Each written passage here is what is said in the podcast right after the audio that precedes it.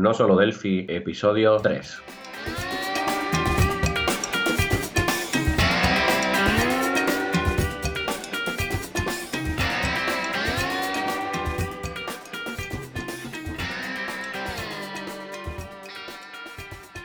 Bienvenidos a nosolodelphi.com, el podcast, el programa donde hablamos entre otras cosas de Delphi. Mi nombre es Johnny Suárez, MVP de embarcadero en Colombia, y si el internet no se ha caído y la gripe lo ha dejado, al otro lado del charco tenemos a Emilio Pérez, también MVP de embarcadero en España. Hola Emilio, ¿qué tal estás? Hola Johnny, esta semana ha sido muy loca, y eso que supone que era mi semana más tranquila. La vuelta a casa después de tres semanas fuera. Esta semana he tenido un resfriado grandísimo, también he comenzado un curso nuevo como docente y además durante todo este fin de semana estoy asistiendo a, un, evento llamado Global Startup Weekend. Es un evento donde se unen personas con ideas de negocio con personas con capacidades para poder llevar a cabo estas ideas. Y durante todo el fin de semana, es decir, durante estas 54 horas, tenemos que validar ideas de negocio y conseguirlas arrancar un evento muy intenso. El primer año que estoy participando y la verdad me está gustando mucho. ¿Y tú, Johnny, qué tal tu semana? pero está interesante lo que, lo que nos estás contando, Emilio. Pues mi semana ha sido estupenda. Hoy mismo he terminado una aplicación que tenía por entregar. Incluso la hice precisamente con lo que, con, con el tema del día, que es FireMonkey. Ah, qué bien. ¿Y para qué sistema operativo? A ver, la hice para Android, para iOS, para Windows y para OS X o Mac. Madre mía, y eso que dicen que, que Delphi solo programa para, para Windows, ¿no? Eh, sí, eso, eso es lo que dicen algunos y, bueno, no sé por qué lo dicen, porque realmente con un solo código hice toda esa aplicación. Bueno, pues ya tenemos ideas para, para próximos podcasts, ¿no? Eh, ir explicándole a la gente cómo se puede conseguir algo tan, tan impresionante, ¿no? Sí, mira que de hecho estaba pensando en, eso mientras hacía la aplicación, que cada tema, o sea, cada que uno toca algo y, o descubre cosas nuevas, eh, pienso en el podcast, que sería un buen tema. lo, mismo que acabas de decir, sí. Pues ya sabes, nos apuntamos como tareas el, escribir, en tu caso, en, en purodelphi.com, algún, alguna entrada, alguna, algún, algo en tu blog y eh, posteriormente hablamos aquí en el podcast sobre ello. ¿Te parece? Sí, no, me parece perfecto, ya está anotado. Muy bien, pues ahora nos vamos a la sección noticias y eventos de la semana. Bueno, Johnny, ¿qué noticia tenemos esta semana? Vale, el próximo martes 21 de noviembre se va a crear un meetup eh, creado por Edgar Ramírez y el ponente va a ser Eliseo González. Van a realizar un taller en vivo donde van a explicar cómo se crea un documento XML para la facturación electrónica 3.0 del SAT. Eso es algo, pues, que es una entidad que regula los impuestos en México y que son los que están utilizando, los que están exigiendo cómo debe ser la facturación electrónica. Y todo esto lo van a hacer con Delphi Tokyo 10.2 eh, Starter, que es la versión gratuita de Delphi. Entonces va a estar muy interesante el, eh, el, el meetup. Muy interesante. Pues dejaremos el enlace, ya sabéis, será en nosolodelphi.com barra 03. Allí tendréis el enlace para poderse apuntar. Queda pocos días. Sí, sí, ahí lo, lo tenemos que dejar y, y pues esto le sirve mucho eh, más a la comunidad a la comunidad mexicana, ¿no? Que pero de todas maneras, por ejemplo, lo que es Argentina, Perú y Colombia eh, están implementando ese tipo eh, de facturación electrónica y a lo mejor pues ahí nos hacemos de una vez todos a una idea de, qué es lo que se debe hacer o cómo podemos armar este archivo, no solo los mexicanos. Y si no, es crear un fichero XML, que es algo muy utilizado no solamente en facturación, sino para intercambio de ficheros. Exacto. Venga, pues ahora vamos con una parte especial dentro de esta sección de noticias y va a ser una oferta de empleo para programadores Delphi. Si tenéis alguna oferta que queréis que nosotros indiquemos, pues nada, solamente no tenéis que, enviar un correo, no solo delphi.com barra contactar, y eh, desde allí podemos enviar eh, y ayudaros con la difusión de, vuestro, de vuestros empleos. ¿De acuerdo? Bien, pues esta oferta de empleo es en Puerto Vallarta, en el estado de Jalisco, México. Están buscando un analista programador en Delphi y sus tareas serán mantenimiento de aplicaciones POST e interfaces con otros sistemas, así como la implementación de nuevas funcionalidades y una futura migración a un POST móvil. Es necesario tener conocimientos de SQL, eh, eh, sobre todo SQL Server y de Delphi. El horario será de 9 a 6, una hora para la comida de lunes a viernes y los sábados de 9 a 2. El sueldo de 30.000 euros. De, euros no, perdón. Disculpa, eh, la costumbre.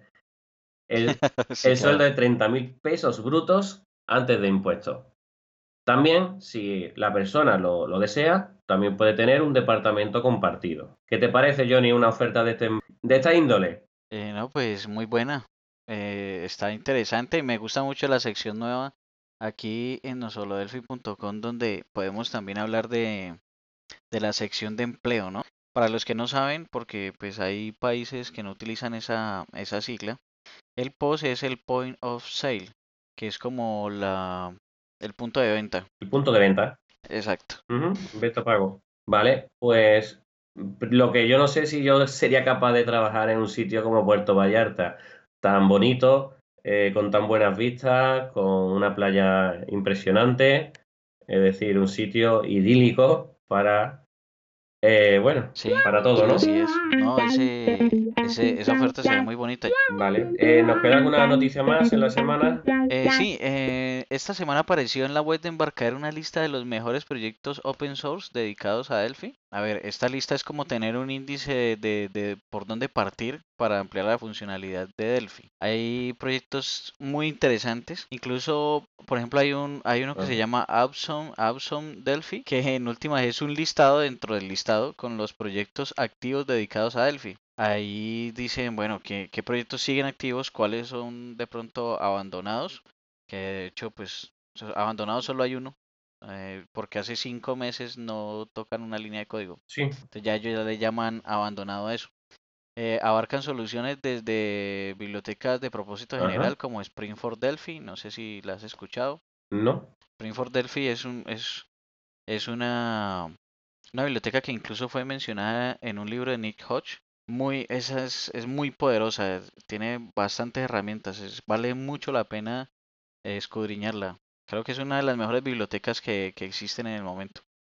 También eh, están los enlaces para la JCL, la JBCL, también pasando por soluciones. Sí, esas sí, la, sí, esas son más famosas, ¿no? También hay eh, soluciones de, de audio o video, como las Audio Tools, o también está, por ejemplo, Delphi OpenCV. Están soluciones para base de datos como las Delphi ORM, que ya sabemos que, es para crear pues como un modelo de eh, en las clases del modelo de base de datos para insertar más fácil y bueno.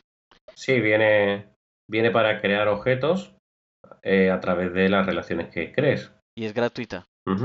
Y para aplicaciones más robustas como de, de distribuidas está Mormot y está Mars que por ejemplo Mormot sirve para crear la parte eh, de servidor y la parte de cliente de, de, un servicio. Uno puede crear servicios web. Y está Mars que sirve para consumir servicios REST, que es una, pues, eh, de una forma como muy sencilla, ¿no?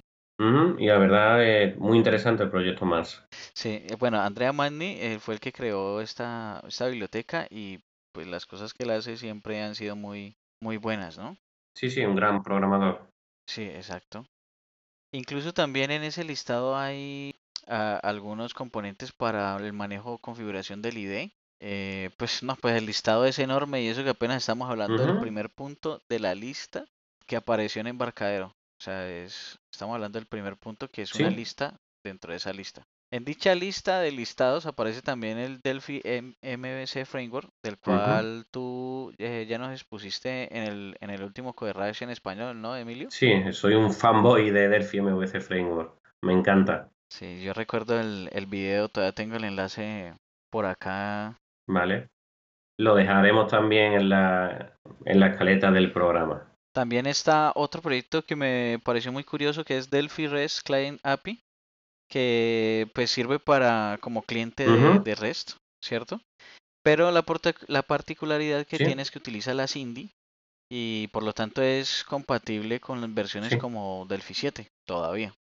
qué bien. También tienen allí la OmniThread Library, que es una biblioteca para manejar los hilos de una manera pues diferente a la que viene con Delphi desde la desde fábrica y es, es muy cómoda por el paradigma que, con que fue diseñada y además es muy potente. Incluso puedes compartir mensajes entre los procesos de cada hilo en tiempo de ejecución. Por ejemplo, cuando quieres que otro hilo pues ya termine su ejecución o que muestre un mensaje eh, en, en, pantalla o envíe un correo, bueno, no sé, lo que quieras, puedes hacer que los procesos se hablen entre ellos y, y sin entrar en ningún tipo de bloqueo. Vale, o sea, como un pequeño framework, una biblioteca eh, que nos va a ayudar con la tediosa tarea de los hilos. exacto, y lo va a hacer como más fácil, ¿no? Perfecto, me, encanta, me encanta tanta, tanto movimiento, tantos proyectos y que, bueno, eh, que Delphi esté más, más vivo que nunca. Sí, exacto, ese es el, ese es el asunto, que eh, cuáles proyectos siguen activos y pues son muchísimos, o sea, aquí nomás nombramos unos cuantos porque si no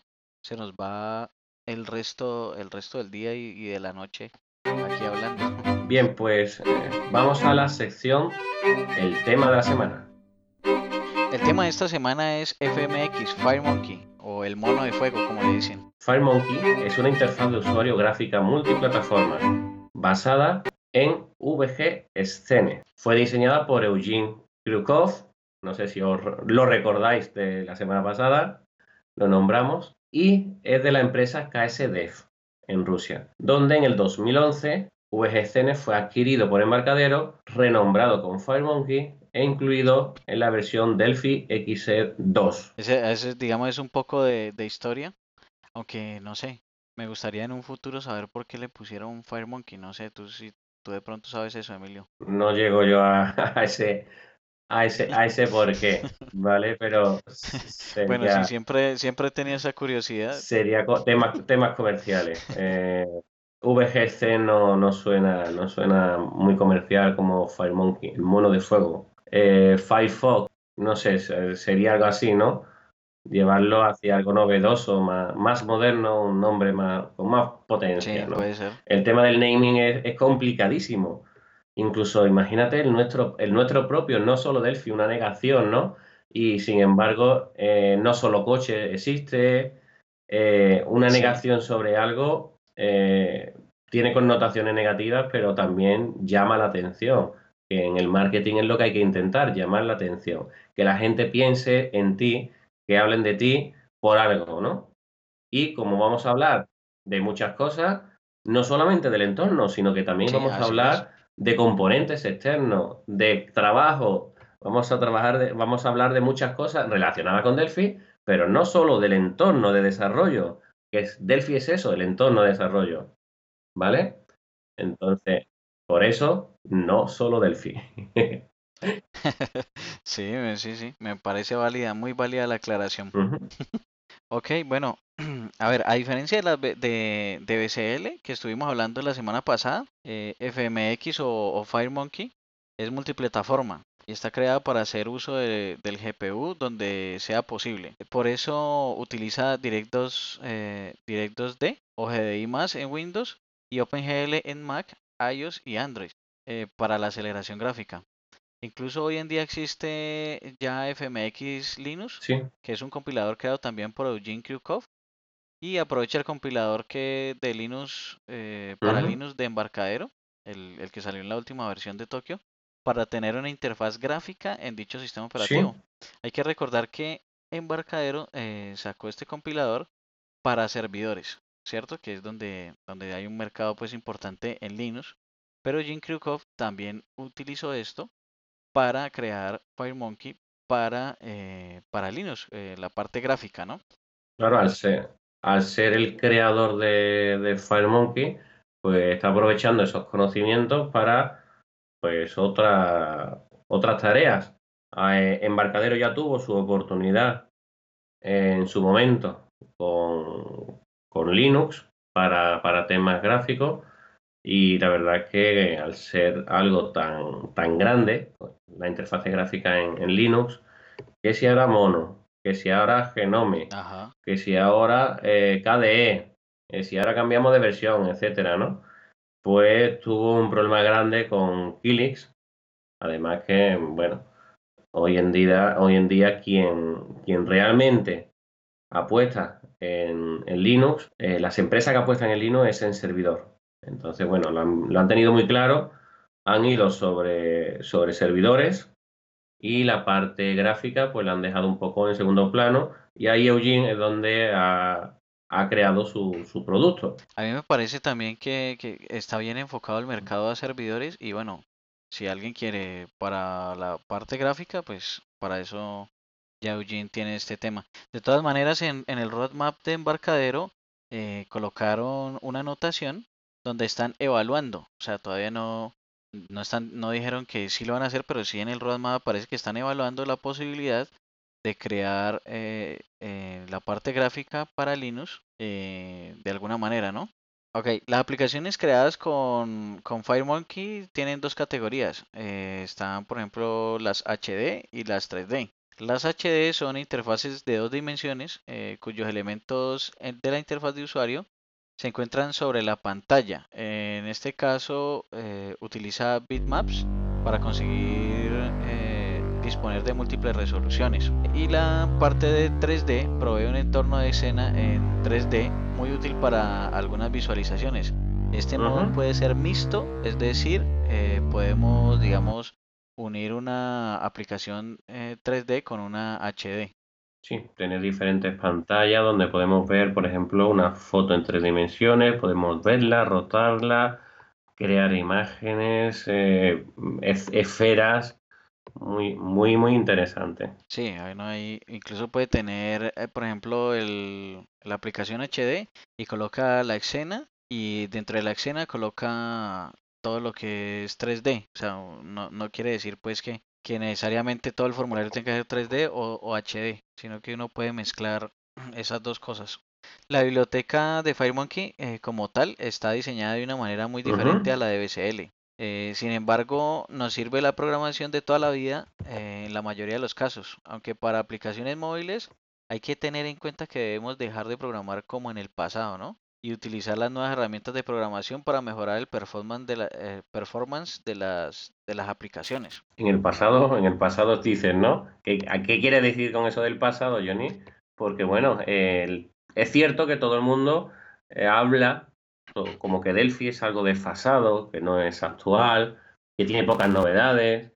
Hablan la gente que, bueno, es un, un entorno, un de desarrollo de, de, otro, de otra época, ¿no? Entonces, ¿qué, ¿Qué, significa eso de pasado y presente? ¿A qué, te refieres con la forma de programar? ¿no? Lo que comento con este tema de debemos dejar de programar como en, en el pasado es que, de, o sea, la cuestión no está tanto en el, en el lenguaje, en el entorno como tal, sino en la cabeza de cada uno de los programadores. Eh, muchas personas siguen programando como, como lo hacían en, en, en épocas anteriores, sin utilizar eh, los, mm, eh, los genéricos, sin utilizar los métodos anónimos, sin utilizar correctamente los hilos de ejecución que son muy importantes en una aplicación móvil, por ejemplo. O incluso ya, o sea, es tanto así que cuando ya se comprende bien el tema de, hilos para una aplicación móvil, termina uno haciendo todo con, como debe ser en cualquier plataforma. No, digamos, consumiendo.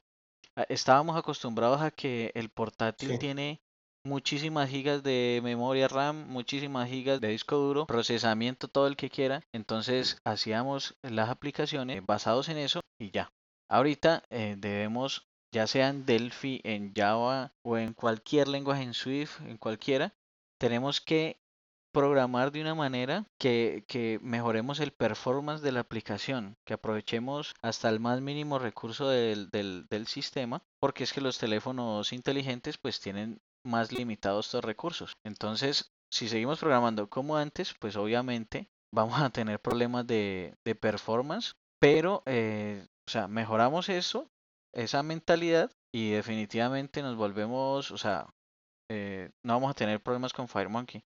De hecho, tengo pensado subir ahí en Puro Delphi un, un ejemplo de una aplicación de un juego donde, donde muestro pues cómo utilizar estas cosas y la aplicación juega, se funciona normalmente sin, sin ningún bloqueo ni nada por el estilo. muy interesante. También existen aplicaciones de juegos en, en, el entorno de embarcadero en Delphi con el Getit para descargar. Eh, Getit es una herramienta para descargar componentes dentro del entorno. Y bueno, ahí tenéis eh, algunos juegos también para, para, ver. Y bueno, Johnny, aprovechando que, veo que eres todo un experto en FireMonkey, eh, hay un componente que me vuelve loco, que la verdad es, complejo, pero muy potente. Se llama List View.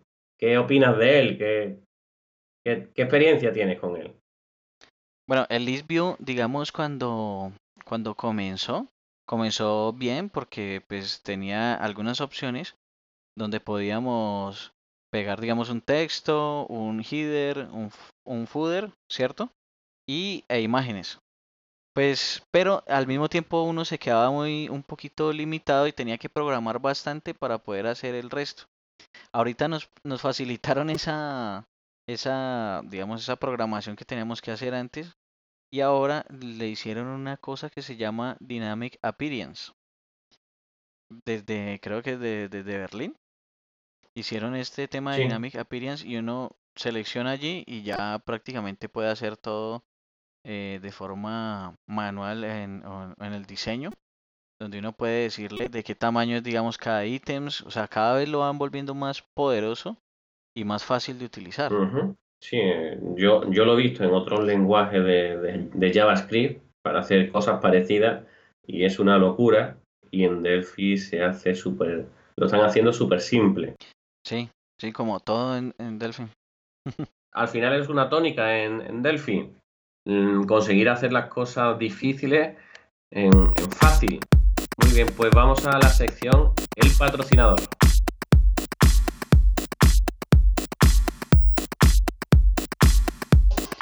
Como seguimos sin tener patrocinador, esta semana hablaremos de las webs de Emilio Pérez.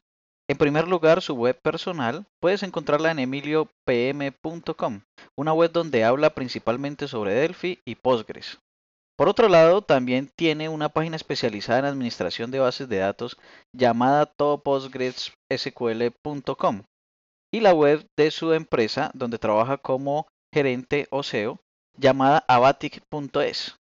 Pero como si esto fuera poco, escribe en el blog de Community de Embarcadero donde ha enviado algunos posts como la integración de una aplicación Delphi con PrestaShop, que es un sistema de comercio electrónico a través de web service. En aquel lugar escribe con el seudónimo Todo Delphi. Bueno, Emilio, ¿tienes algo más para añadir? Bueno, eh, además de estas web, también tengo otros proyectos eh, satélites que estoy, que estoy preparando y que, y que ya tengo, tengo subido como por ejemplo una, aplicación para diferentes, para clubes deportivos, como sobre todo para clubes de, ciclismo. Tengo también una plataforma de formación donde explico cómo crear consultas SQL, cómo hacer, eh, escribir código HTML, código JavaScript, incluso también creando pequeños cursos de, de Delphi. Muchos, muchos proyectos, muchas páginas, y bueno, muy, muy poco tiempo para todo lo que se me viene a la cabeza, ¿no? Para hacer. Soy una persona muy, muy inquieta. Parece que eres incansable con el tema de, abrir proyectos y páginas web, eso, es interesante. Me encanta, me encanta emprender. Mm, muy bueno, muy bueno, interesante. Bueno, y vamos a la sección del concurso. Sección El concurso.